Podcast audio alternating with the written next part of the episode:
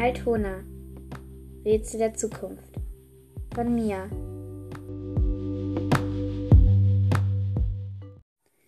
Prolog Altona, komm, wach auf! Die Stimme ihrer kleinen Schwester schallte durchs Zimmer.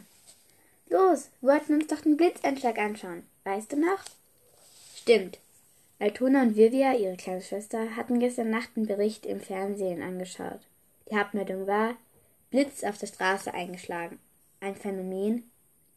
Na gut, ich komme ja schon. Gib mir fünf Minuten.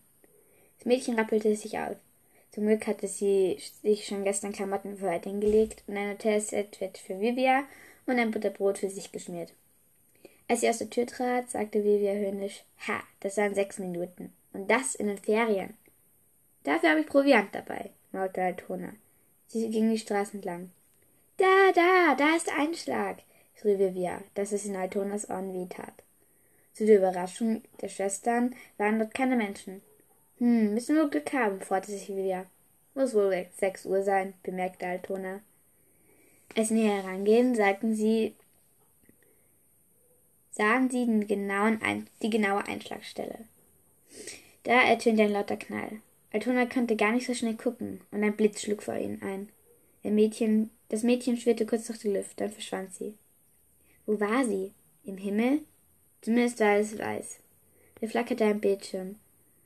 Wo ist Vivia? fragte Altona waghalsig. Piep! Vivia! Du musst sie retten. Schau in die Zukunft. Piep! Was? Was wird mir mit ihr passieren? Und wenn es schlimm ist, wie kann ich sie retten? Piep! Es geht los. Was geht los? konnte Altona gerade noch fragen, da es ihr da sah sie auf dem Bildschirm etwas, das sie zutiefst erschütterte. Vivia spielte ganz normal am Spielplatz. Ein fremder Mann sagte irgendwas, das sie nicht verstehen konnte, und Vivia ging mit ihm. Wie, wie kann ich ihr helfen? Piep, das alles wird noch passieren. Warte ab, es geht los. Atona spürte, wie der Boden unter, sich unter ihren Füßen auflöste und sie fiel. Sie fiel tief. Weit. Mit einem harten Knall schlug sie auf. Sie wollte sich aufrichten, es funktionierte jedoch nicht. Sie saß an sich herunter. Sie war. sie war ein Fuchs. So schnell wie sie konnte, tappte sie zum nächsten Witz. Äh, ihren Augen waren. sie waren lila. Lila und dunkelblau. Altona schüttelte sich von ihrem neuen Spiegelbild ab. Gut, wo war sie? Sie schaute aufs nächste Schild. Darauf stand geschrieben Lomstre. In der Straße, wo der Kiosk jedoch ziemlich weit entfernt vom Spielplatz lag. Hunger, dachte Altona. Kiosk. Es Fuchs könnte sie ja schlecht was kaufen. Nein, ganz sicher nicht würde sie. Ehe sie sich versah, schleckte sie am Eis auf den Boden auf. Als sie ihr Hunger gestillt hatte, ließ sie in Richtung Spielplatz. Endlich, dachte Altona. Sie hatte bestimmt eine halbe Stunde Fußmarsch als Fuchs gemacht. Da sah sie eine, da sah sie Vivia. Plötzlich fiel er ein. Füchse sind doch nicht gerade normal in einer Großstadt. Schnell sprang sie, wie eklig es auch war, in die nächsten Mülleimer. Sie kam als Karton verkleidet wieder heraus. Doch ihre kleine Schwester war nicht mehr da. Zum Glück sah sie die Zipfel ihres roten Kleides und schlich ich hinterher. Sie hörten Fremden sagen, keine Angst, wenn du mitkommst, siehst du deine Schwester wieder. Was? Vivia konnte doch nicht. Nicht. Sie war schon längst im Auto, als der Fremde einstieg.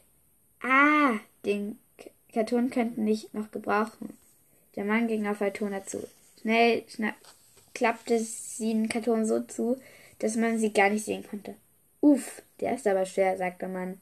Pfeh, dachte Altona, sollte sie sich noch mal selbst auf die Waage stellen. Als sie spürte, dass die die beiden losfuhren, klappte sie vorsichtig den Karton auf. So konnte sie das Gespräch zwischen den kleinen Mädchen und dem Mann belauschen. Das machten sie aus Versehen ein Geräusch. Ich muss nur kurz was gucken gehen, versicherte der Mann. Vivia und hielt einen Parkplatz an. Altona konnte sich nicht mehr verstecken. Es war zu spät. Sie kniff die Augen zu. Gleich würde sie. Hm, hier ist nichts, stellte der Mann fest und stieg wieder ein. Huch, dachte Altona. Ist er blind oder was?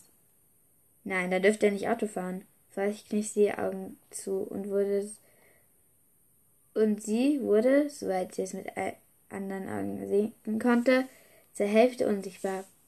Das würde ihr vieles erleichtern. Sie legte sich einfach hin, kniff die Augen zu, lauschte im Gespräch und zzz, sie wachte auf. Als der Mann rief, so, wir sind da, Altona kletterte schnell wieder in den Karton und kniff die Augen zu. Wieder wurde sie angehoben. Sie machte die Augen erst wieder auf, als sie sicher war, dass die Luft rein war. Langsam ging sie aus dem Karton.